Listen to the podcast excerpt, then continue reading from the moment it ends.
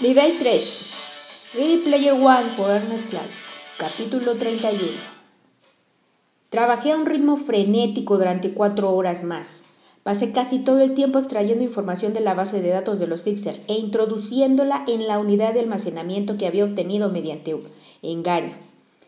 Una vez concluida esa operación, mandé una orden de envío de suministro a la ejecutiva de ovología. Se trataba de un formulario online que usaban los mandos para solicitar armamento o equipos en Oasis. Seleccioné un artículo en concreto y solicité que el envío se hiciera efectivo transcurridas 48 horas, a las 12 del mediodía. Cuando estuve listo eran ya las seis y media de la madrugada. Solo faltaban 90 minutos para el cambio de turno. Del personal de asistencia técnica y mis vecinos de la unidad habitacional no tardarían mucho en despertarse. Abrí mi ficha de recluta forzoso. Accedí al estado de mi deuda y la cancelé. De hecho, se trataba de un dinero que ellos no me habían prestado nunca.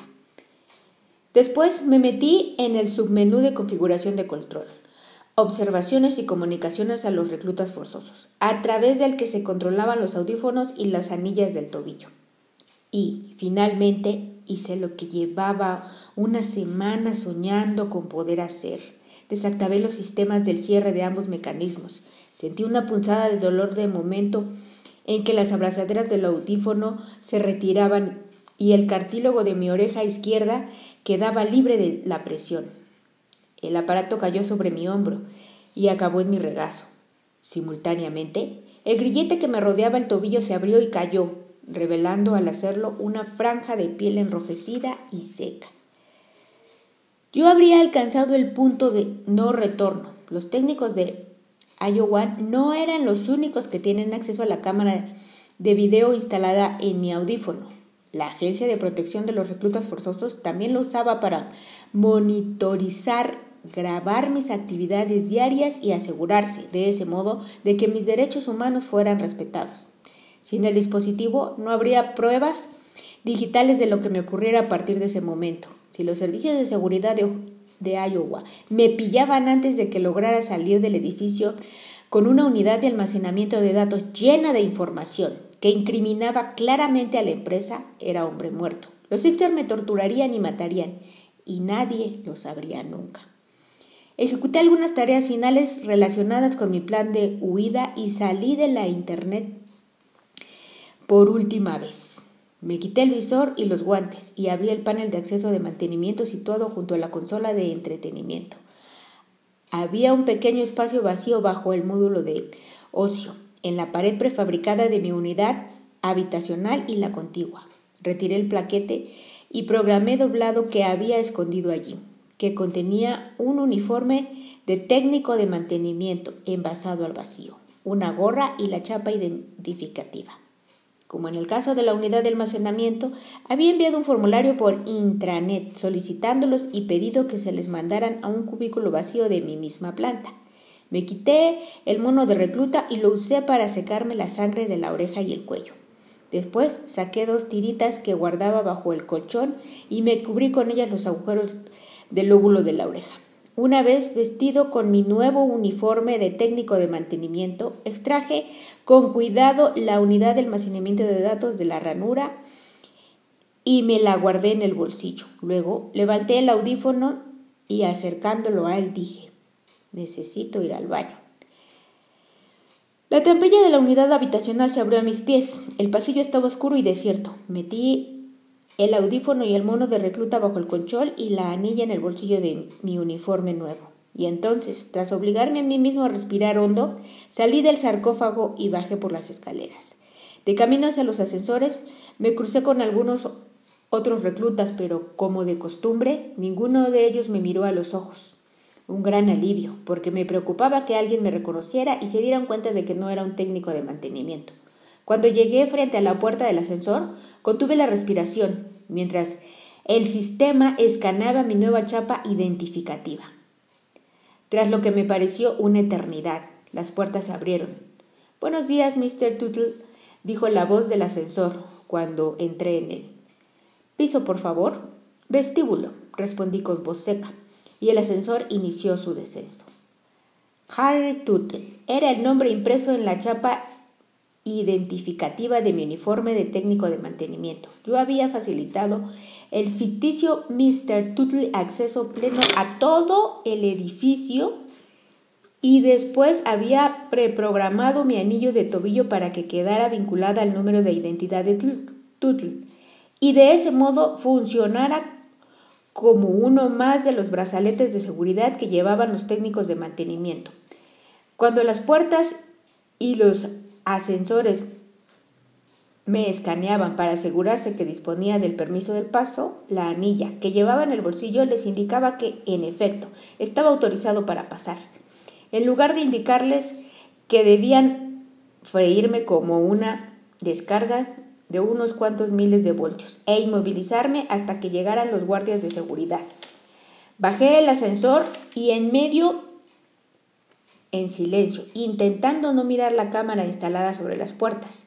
Entonces caí en la cuenta de que ese video precisamente sería estudiado con lupa cuando todo esto hubiera terminado. El propio Sorrento lo vería, seguramente, así como sus superiores, de modo que cambié de opinión al la vista y, mirando fijamente a la cámara, sonreí y me rasqué el arco de la nariz con el dedo corazón. El ascensor llegó al vestíbulo y las puertas se abrieron. Yo albergaba cierto temor de encontrarme con un pelotón de guardias de seguridad esperándome abajo, sus armas apuntándome a mi rostro, pero allí solo había un grupo de mandos medios de Ohio que esperaban subir. Los contemplé un segundo con la mirada perdida y salí del ascensor. Fue como cruzar una frontera y entrar en otro país. Un caudal constante de administrativos ajetreados, llenos de energía por un exceso de cafeína. Entraban y salían de los ascensores y las puertas de acceso. Se trataba de empleados corrientes, no de reclutas forzosos. A ellos les permitían regresar a sus casas al término de sus jornadas laborales. Podían incluso dejar el trabajo, si así lo deseaban. Me pregunté si alguno de ellos le procuraría que existieran miles de esclavos reclutos viviendo y deslomándose allí, en ese mismo edificio, a pocas plantas de donde se encontraban. Divisé a dos guardias de seguridad apostados junto al mostrador de recepción y les evité fundiéndome con la multitud que cruzaba el inmerso vestíbulo en dirección a la idea de puertas de cristal automáticas que conducían al exterior, a la libertad. Me obligué a no correr mientras me abría paso entre los trabajadores que llegaban. Soy solo un técnico de mantenimiento, chicos, que regresa a su casa tras una dura noche de trabajo dedicada a reiniciar routers. Eso es todo. No, está claro que no soy un recluta atrevido que huye con 10 zettabytes de datos robados a la empresa en el bolsillo. No, señor. Cuando ya me acercaba a las puertas fui consciente de que se oía un ruido raro y bajé la mirada y me vi los pies. Todavía llevaba las zapatillas desechables de plástico del recluta. Cada vez que los apoyaba en el suelo emitían al contacto con el mármol pulido un ruido agudo que se destacaba entre el rumor de los calzados adecuado de los empleados. Era como si cada uno de mis pasos gritara ¡Eh! Mirad todos. un tío con zapatillas de plástico. Pero seguí caminando. Ya casi había alcanzado una de las puertas cuando alguien apoyó la mano en mi hombro. Señor. Oí que decía alguien. Era una voz de mujer. Estuve a punto de salir corriendo, pero algo en su tono me detuvo. Al volverme, vi el rostro preocupado de una señora alta de poco menos de cincuenta años. Llevaba un traje de chaqueta azul oscuro y un maletín. Señor, le sangra la oreja. Me la señaló poniendo cara de dolor. Bastante. Levanté la mano, la acerqué al óvulo y me quedó manchada de rojo. Al parecer, sin que me diera cuenta, la tirita se me había caído. Permanecí unos segundos paralizado sin saber qué hacer. Habría querido explicarle algo, pero no se me ocurría nada, de modo que me limité a sentir, murmuré, un gracias. Me volví y procurando mantener la calma salí a la calle. El viento matutino era tan frío que estuvo a punto de derretir, de derribarme. Cuando recuperé el equilibrio, bajé los peldaños de la escalinata, deteniéndome brevemente para arrojar a una papelera el grillete del tobillo, que golpeó el fondo emitiendo un ruido sordo, rotundo. Una vez en la calle me dirigía hacia el norte, caminando todo lo rápido que me daban los pies. Llamaba bastante la atención porque era la única persona que no llevaba prenda de abrigo de ninguna clase. Los pies no tardaron en agarrotárseme, porque no llevaba calcetines bajo mis zapatillas de recluta. Llegué temblando como una hoja de edificios de correos donde alquilaban aparatos postales a cuatro calles de la sede de Iowa, una semana antes de mi arresto. Habían alquilado una de aquellas taquillas por internet a las que me habían hecho enviar un equipo de oasis portátil de última generación. El aparato postal estaba automatizado, por lo que no era necesario que me comunicara con ningún empleado y cuando entré no me crucé con ningún cliente. Localicé mi caja, introduje el código y extraje el equipo portátil de Oasis. Me senté en el suelo y allí mismo abrí el paquete, me froté las manos congeladas hasta que la sensibilidad regresara a mis dedos. Me puse los guantes y el visor y usé el equipo para conectarme a Oasis. Gregory Simulation System estaba situado a menos de un kilómetro de distancia, por lo que pude recurrir a uno de sus puntos de acceso sin cables y evitar tener que usar cualquiera de los nodos de la ciudad gestionados por Iowa. El corazón me lotía con fuerza cuando me conecté. Llevaba ocho días enteros sin hacerlo. Todo un récord personal. Mientras mi avatar se materializaba lentamente en el puente de mando de mi fortaleza, eché un vistazo a mi cuerpo virtual, admirándolo, como se admira un traje favorito que uno lleva un tiempo sin ponerse. Al momento apareció una ventana al visualizador que me informaba de que había recibido varios mensajes de H y Shoto, y para mi sorpresa tenía incluso uno de Artemis. Los tres querían saber dónde estaba y qué diablos me había ocurrido. Respondí primero a Artemis. Le contesté que los Ilsers sabían quién era yo y dónde vivía. Y que la mantenían sometida a vigilancia constante. También le advertí de sus planes para secuestrarla en su casa. Saqué una copia de su carpeta de la unidad de almacenamiento y la adjunté a mi mensaje a modo de prueba. Después, amablemente, le sugerí que saliera de su casa, que se largara lo antes posible. No te molestes siquiera en hacer el equipaje, le escribí. No te despidas de nadie, vete ahora mismo y busca un lugar seguro. Asegúrate de que no te siga nadie y después busca una conexión de Internet segura no controlada por Iowa, y vuelve a conectarte. Nos encontraremos en el sótano de H. Yo iré en cuanto pueda. No te preocupes. También tengo buenas noticias. Al final del mensaje añadió un breve. Postdata. Creo que en la vida real todavía eres más guapa. Envié mensajes similares a Shoto y, y H, sin el postdata, claro una copia de la carpeta que los Sixers tenían de ellos. A continuación, abrí la base de datos del Registro Civil de Estados Unidos e intenté conectarme a él. Para mi alivio, constaté que la contraseña que había comprado todavía servía y pude acceder a la ficha falsa de Bryce Lynch que yo mismo había creado. Aparecía la foto de carne que me habían tomado durante el proceso de reclutamiento forzoso y las palabras fugitivo en busca y captura sobreimpresa en ella. Al parecer, Iowa ya había denunciado la desaparición del recluta Lange.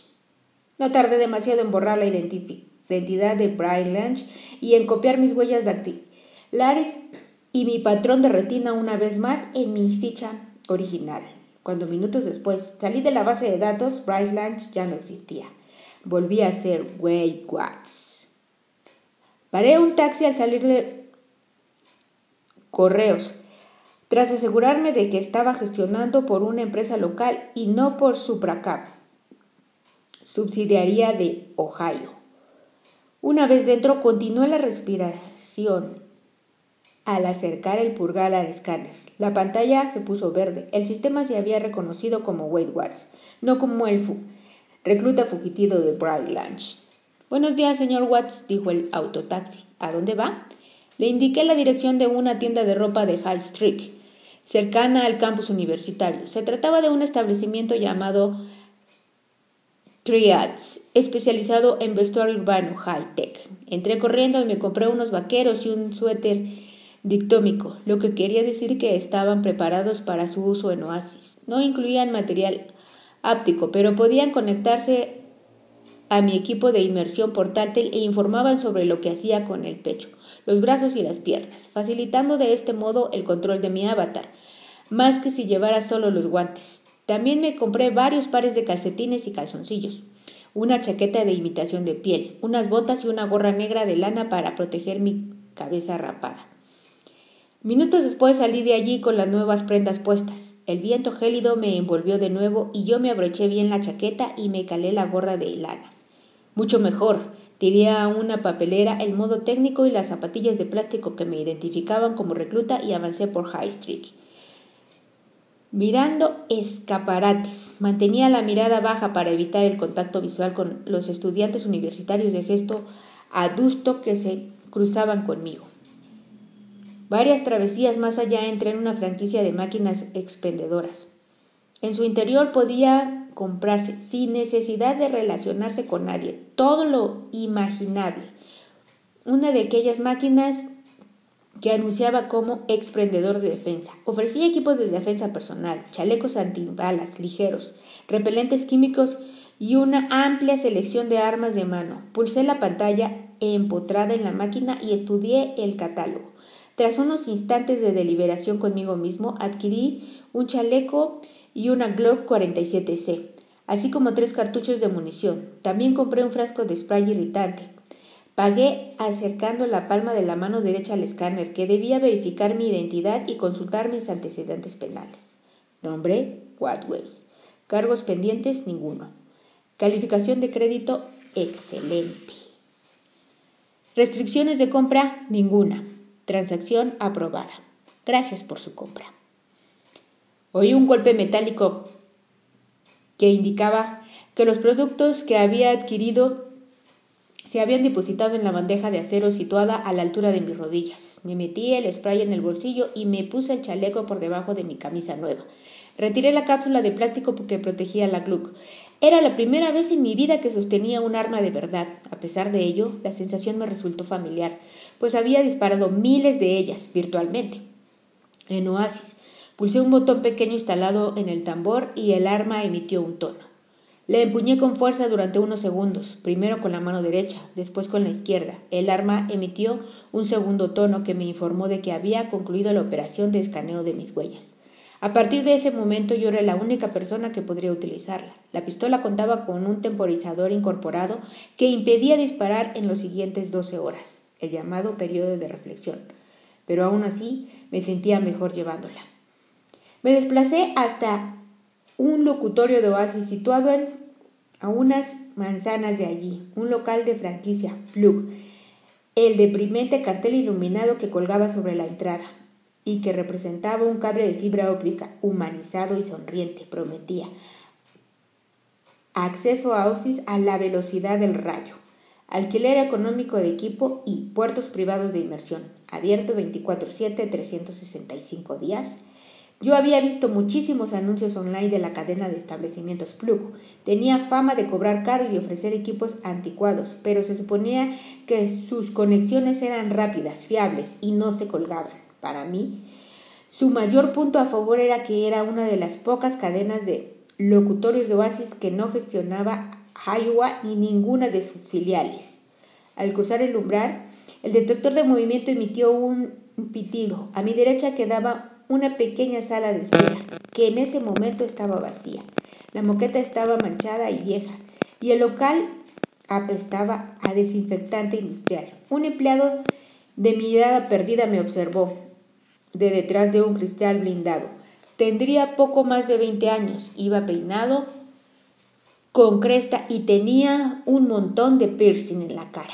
Llevaba un visor bifocal que le proporcionaba una visión semitransparente de oasis y le permitía, a la vez, controlar su entorno real. Cuando abrió la boca para hablar, me fijé en que se había hecho afilar los dientes para que le acabaran en punta.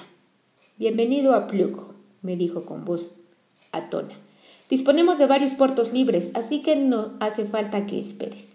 Los paquetes de precio los encontrarás expuestos aquí mismo. Me señaló una pantalla apoyada frente a mí, en el mostrador, e intimidadamente después su mirada volvió a perderse y centró su atención, una vez más, en el mundo que quedaba en el interior de su visor.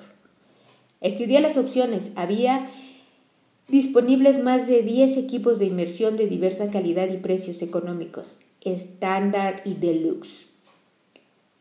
Me especificaron las características de las tres. Se podían alquilar por minuto o pagar una tarifa plana por hora.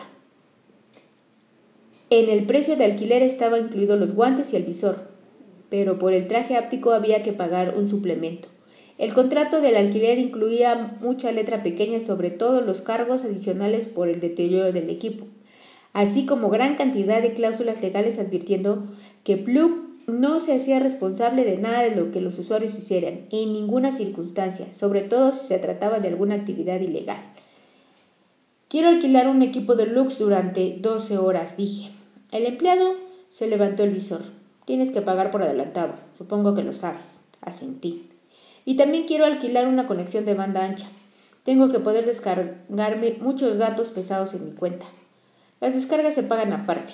¿De qué cantidad de datos estás hablando? De 10 zettabytes. Joder, muró él. Pero, ¿qué piensas descargarte? ¿La biblioteca del Congreso entera? Ignoré su pregunta. Y también quiero el paquete de actualizaciones Mundo, añadió. Sí, sí, claro, replicó el empleado incrédulo. El importe total te sale por once mil de los grandes. Tú pon el pulgar aquí y te los descontamos. Puso cara de sorpresa al ver que la transacción era autorizada. Luego se encogió de hombros y me entregó una tarjeta, un visor y unos guantes. Cabina 14. La última puerta a la derecha. El baño está al fondo del pasillo. Si dejas la cabina sucia, no te devolveremos el depósito vómito, orina, semen, esas cosas, yo soy el que tiene que limpiarlo todo, o sea que haz el favor de controlarte un poco. ¿Lo harás? Tranquilo, pásalo bien. Gracias. La cabina 14, un cubículo de 3 por 3 metros, contaba con un pozo de inmersión de última generación en su centro. Cerré la puerta y me monté en la silla táctil. El vinilo del tapizado se veía viejo y cuarteado. Introduje la unidad de memoria en el puerto, situado en la parte frontal de la consola, y sonreí aliviado al constatar que encajaba. Max, invoqué mirando el aire vacío, una vez conectado. Mi orden de voz dio con una copia de Max que conservaba almacenada en mi cuenta de Oasis. El rostro sonriente de mi ayudante apareció en todos los monitores de mi centro de mando. Oh, oh, oh, hola, compadre, tartamudeó. Coco, ¿cómo va? La cosa pinta mejor, tío. Y ahora ponte en marcha. Tenemos muchas cosas que hacer.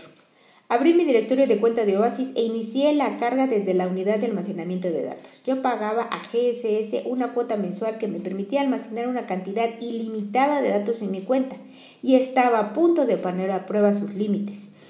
Aún usando la conexión de fibra óptica de Plug que operaba con un ancho de banda de gran velocidad, el total de tiempo estimado para una descarga de 10 zettabytes era de más de 3 horas.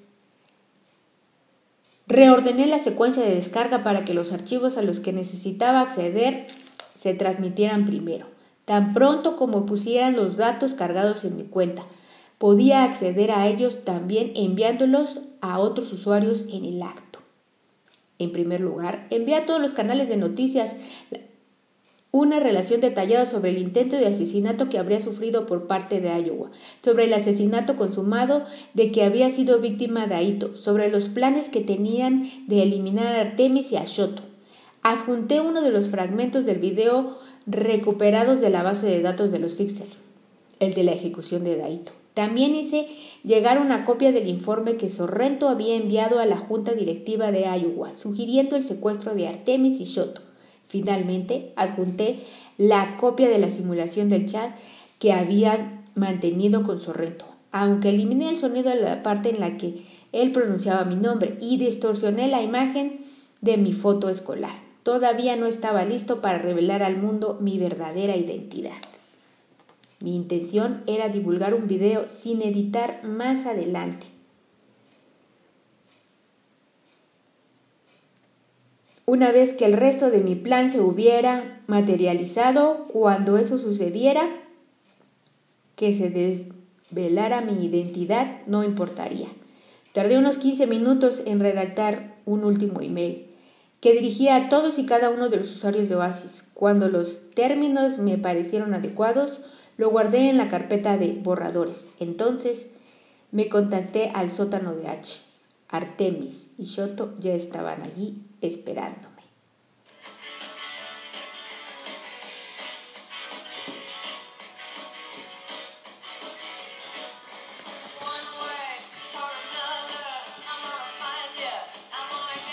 Continuemos, continuemos con esta apasionante historia. Te veo en el siguiente capítulo.